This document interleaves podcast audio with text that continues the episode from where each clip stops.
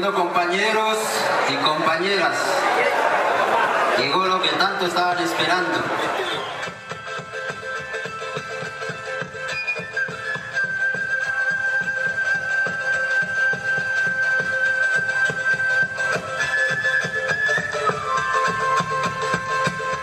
Los Nadie, Voces Rebeldes, es un espacio que surge bajo la necesidad de disputarse la comunicación como un verdadero ejercicio contrahegemónico, que además contribuya en la denuncia de las condiciones de desigualdad de las mayorías explotadas y la apuesta esperanzadora de una sociedad diferente y de un país con vida digna.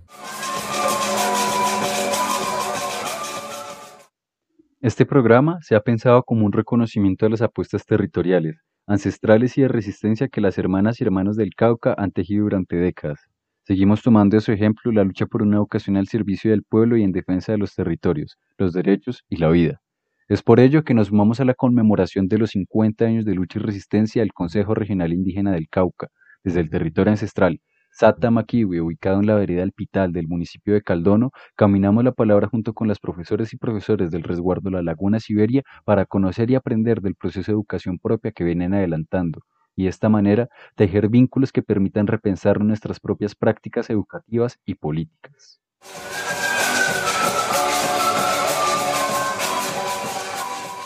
Seguimos sumando voces y juntando rebeldías.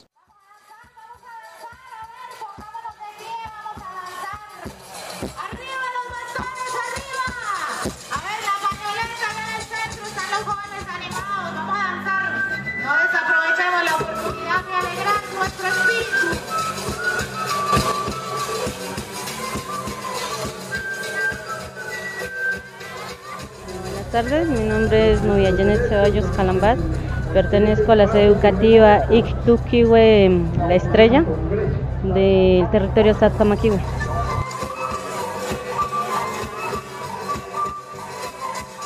Muy buenas tardes, mi nombre es Lina María Hurtado, trabajo en la sede educativa El Porvenir Pescador, institución Inficú.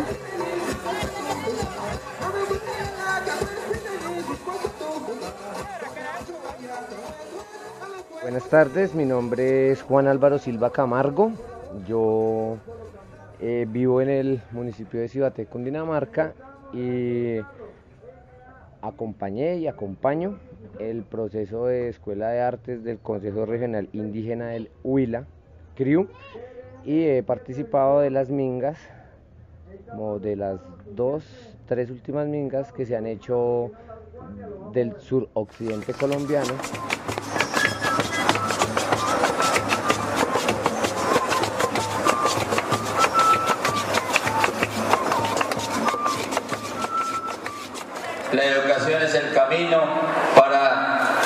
Fortalecer, en nuestro caso, los principios de unidad, tierra, cultura, autonomía. La educación propia para defender y para fortalecer la identidad. Si consolidamos la educación propia, fortaleceremos identidad. Y si fortalecemos identidad, defenderemos el territorio.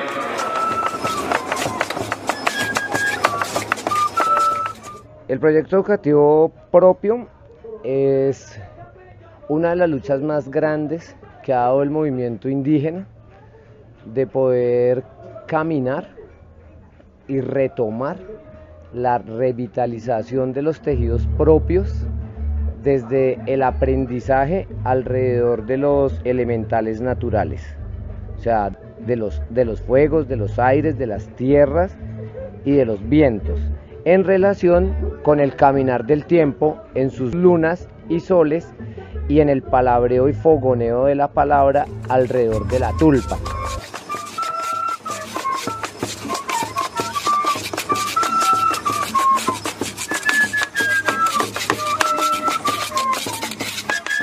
La metodología de trabajo acá es dependiendo, teniendo en cuenta mucho las enseñanzas que dan los mayores, ¿no? No es una educación, digamos, de cuatro paredes, sino que es una educación teniendo en cuenta mucho el manejo de los proyectos pedagógicos que tenemos en la sede educativa donde yo trabajo el Porvenir Pescador, manejamos diferentes proyectos educativos y esa es la forma de cómo enseñamos las áreas del conocimiento a nuestros niños, que son cuatro áreas, son matemáticas y producción, comunicación y lenguaje, territorio y sociedad, eh, comunicación y, y lenguaje. No siempre es en un salón, sino que es muy involucrado al TUL, a la huerta estudiantil, donde también ese ejercicio lo compartimos con las familias, no solamente se involucran los niños, sino que también nosotros lo hacemos con las familias. Si en una familia hay un proyecto, de, digamos, del tour, en la, en, la, en la escuela, en la familia también lo tenemos. Entonces, un ejercicio que la educación acá no es solamente los docentes, sino que va articulada también con, con padres de familia.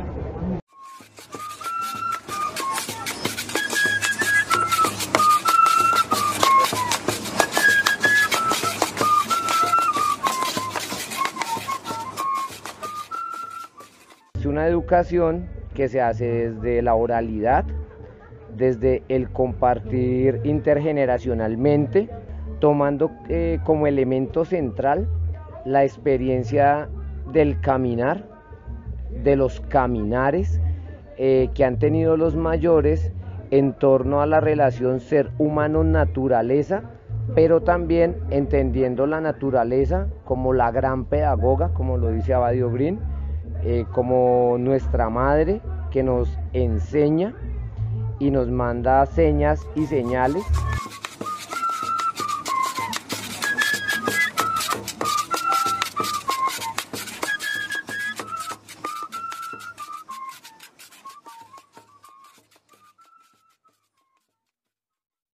En el resguardo de nosotros pues es pluricultural, no es como los otros resguardos del territorio Satamaquihue, que la mayoría son las ayugueolantes. Al contrario de los otros resguardos, el de nosotros es, hay más población que ya no hablan las ayugüe y la de nosotros pues se enfocó en rescatar y fortalecer el idioma propio y materno.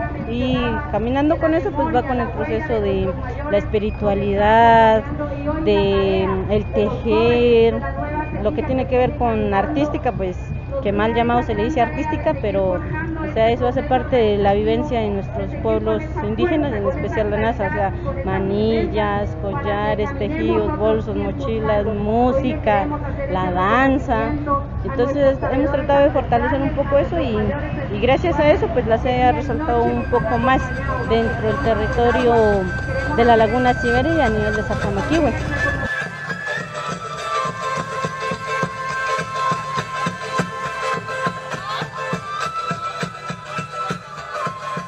La lengua materna juega un papel fundamental para nuestros estudiantes, por lo menos en el caso de los ayuguablantes. Un nasayuguablante de Nasayugüe, o podríamos hablar del mambrí, y de los otros idiomas, un niño aprende más si uno explica en el idioma propio. Ellos entienden más la capacidad y el aprendizaje es mucho más, más fácil, se podría decir.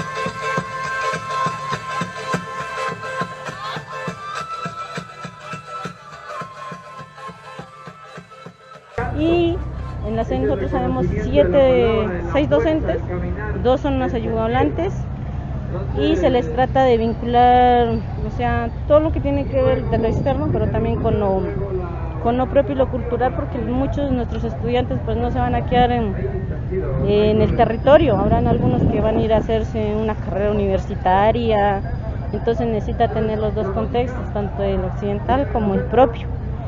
Y la educación pues juega un papel muy importante y sin desconocer lo propio mmm, se le fortalece en las otras áreas como dice el PEI eh, eh, matemáticas, políticos, sociales, ciencias sociales, bueno, el PEI es muy extenso, entonces pues y como en, en el PEC se ha tratado de minimizar todas esas áreas y bajarlas a cuatro áreas fundamentales, pero se les da todo esto.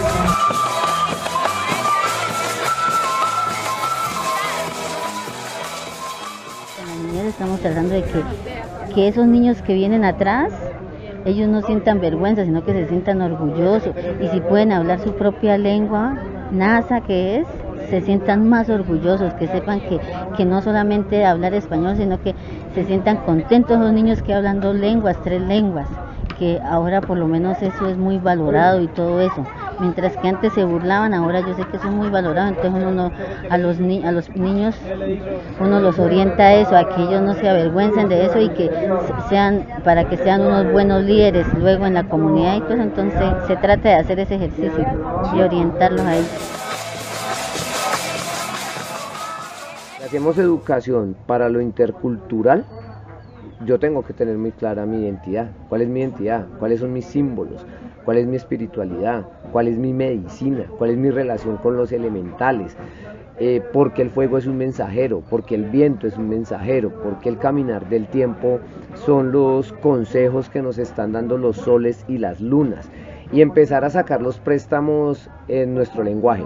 Esa es una manera de ir sanando el territorio, ¿sí? porque antes se decía la ley de origen, pero ley es una palabra muy occidental, se dice el origen. Antes se decía eh, el calendario, pero la palabra calendario no existe en los pueblos indígenas, existe el caminar del tiempo.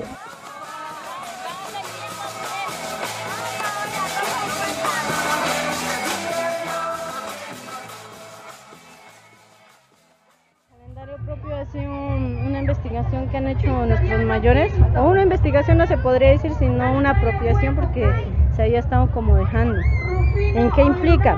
Implica en que mm, las investigaciones o los tehuala, como se dicen, mm, nos explicaban y nos socializaban que en los primeros días en que la luna está, está niña o cuando, como dice la cultura occidental, cuando la luna está en luna nueva, eh, las energías están muy bajitas y puede hacer de que en el colegio los niños jueguen, se caigan, se lastimen, se raspen o diversos accidentes.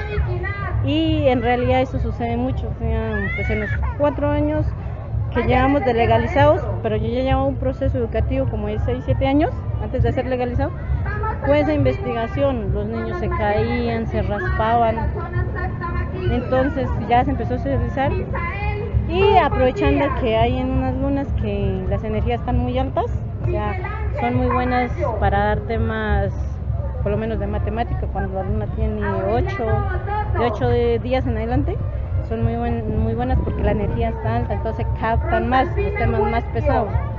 Eh, con el camino, el viento también, eh, camino, el camino del sol, perdón, cómo está el sol en el tiempo dar clases, eh, de participar en estos eventos, que es donde se aprende mucho la parte política, organizativa, de visitar nuestros sitios sagrados, pero teniendo en cuenta el calendario lunar, el calendario propio, festejando ya nuestros nuestras fechas especiales, no lo que dice el sector occidental. Uno se ponía a analizar ese calendario escolar, muchos festivos que no ya que no tenían nada que ver con nuestra cultura. Inclusive la única que sí se sigue como respetando así por así es la semana mayor, la semana santa que me dicen, porque hay muchos pues que independientemente que creamos en la naturaleza, en el Shao, en el verde, en el arco, en el trueno, sigue, hay muchos que siguen creyendo en un Dios, en el Ser Supremo, entonces se respetan esos dos días solo los dos días, jueves y viernes santos únicamente. Ya no es toda la semana como lo va la, el PI, que es una semana entera. Nosotros ya nomás somos esos dos días, o sea, por respetar las diversas y creencias que hay en nuestros niños. Entonces todo ese calendario se ha ido cambiando. Ahora nosotros decíamos el calendario lunar. También vienen siendo como 17, 18 lunas nuevas, pero esas lunas no siempre caen de lunes a viernes. Hay unas que caen sábado y domingo, entonces los muchachos también ya saben. Ha resaltado y es uno de los pioneros porque inició. Ahora la, una, una fortaleza que tenemos muy grande es la caracterización. En el boletín de nosotros, en el encabezado va en qué luna nació el niño o la niña, en qué tiempo de sol nació y va así en el encabezado del boletín para que el padre de familia se dé cuenta si el niño nació en luna nueva, en luna mayor, en luna silenciosa. Entonces eso ha sido muy, que les ha gustado mucho en el resguardo a los padres de familia. y de ahí tiene que haya subido de una manera gradual la matrícula. O sea, de un momento a otro decían que teníamos, subió a 130. O sea, de un lapo, 30. Entonces es algo que les está llamando mucho la atención dentro de nuestro resguardo.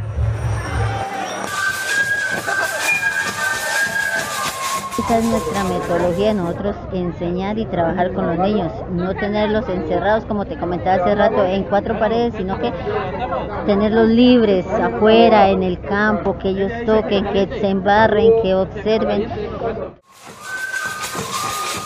Cuando nosotros vamos a- con los niños a las montañas y a los páramos aprender de medicina, de plantas, porque pues ahí estamos aprendiendo de biología, de geografía, de, estamos aprendiendo un montón de ciencias del conocimiento también, porque también el conocimiento indígena es holístico, se podría decir, o sea, es integral.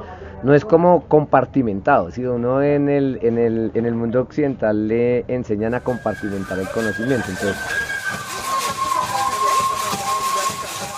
El sector mayoritario a todos los coge por una sola línea. Y no, no diferencia si es MISAC, si es NASA, si es Embera, bueno, a todos les da el mismo. Caso que es diferente mm, el PEC, el PEC sí mira eh, a qué población está atendiendo. Y por lo, que le decimos en el colegio nosotros, mm, la mayoría no es hablante, pero hay unos que son evangélicos, hay unos que creen en el médico tradicional, hay unos que vienen de raíces MISAC, y o sea la mezcla entre NASA y MISAC. Entonces, como no entrar en ese choque, respetar ese, esa procedencia donde viene el niño y contextualizar esos dos espacios, de que uno no puede quedarse solamente con, como decían aquí los mayores, ser indigenista y excluir a los demás, no, o sea, es muy bueno que todo el PI y el PEC tuviera esa, mm, esos dos contextos, el estudiante saldría a una, universidad con un pensamiento más amplio y más claro. que hay que fortalecer es mucho y es la dignidad, es el querernos nosotros mismos, pero querer, querer al otro y creer en nosotros mismos. Porque si nosotros no creemos en nosotros mismos, pues ¿quién va a creer en nosotros? Y si nosotros no nos cuidamos entre todos, si no aprendemos entre todos, si no reconocemos esas otras formas de educación que no son estandarizadas, homogenizadas, es la oralidad. Y hay que volver a donde a donde los abuelos y donde los mayores y mayoras. Allá es donde está la y en el silencio. Aquí se habló mucho que uno aprende en el silencio que uno aprende con el ver con el sentir con el oler con el palpar con la seña con la señal con la interpretación con la visión que son formas que si uno el mayor Joaquín Biluche dice algo bonito que es ya como para cerrar dice si el niño está durmiendo en clase déjelo dormir porque está investigando. La educación no, no, no parte de, de- digamos, de dividir de eso, sino que de unir. Que todos somos iguales y que la educación, si queremos, la podemos sacar adelante, pero con esa igualdad, de que no porque unos son de un color, otros son de otro color, eh, va a haber como ese racismo, ese egoísmo, eso. Entonces que si queremos, lo podemos sacar adelante. Pelear contra, otras contra esa forma de dominación y de colonización de cabeza que tenemos, porque hay que descolonizar la cabeza para poder sentir de otra manera. No es un camino fácil, lo han dicho los mayores. Hoy que estamos cumpliendo 50 años de lucha, no han sido los caminos fáciles, no han sido las cosas eh, en total armonía, ha sido muy complejo. Así como lo vivencian o, lo expresan nuestros a nuestros mayores, esto no es nada para lo que va a venir más adelante. Eh, a nuestra juventud, a nuestros niños, nuestros nietos, les va a tocar vivir cosas peores que las que hemos vivido. Y la idea es fortalecer ahorita que podemos estos niños para que puedan sostenerse y seguir sosteniendo, como dijo, otros 50 años este proceso. Que estén claros en el proceso mm, político organizativo. Porque así como pueden haber muchos que tengan el ideal claro y muchos que pues como todo, ¿no? Todos no pensamos igual. y aquí nomás sabemos casi 20.000 mundos. Entonces, ¿cómo poder juntar esas 20.000 mundos en una sola idea, así como han hecho nuestros mayores? Y desde el proceso educativo, si les fortalecemos la parte política organizativa y el querer y el querer de la madre tierra, yo creo que nuestros niños van a poder aguantar 50 o 100 años más, teniendo en claro esta, esta educación y pues para eso se están haciendo muchos programas. Y aspiramos pues que yo creo pues que aquí a 50 años yo creo que yo ya no estoy va a estar mi hija y yo creo que ella va a seguir en este camino. Y la educación pues empieza de casa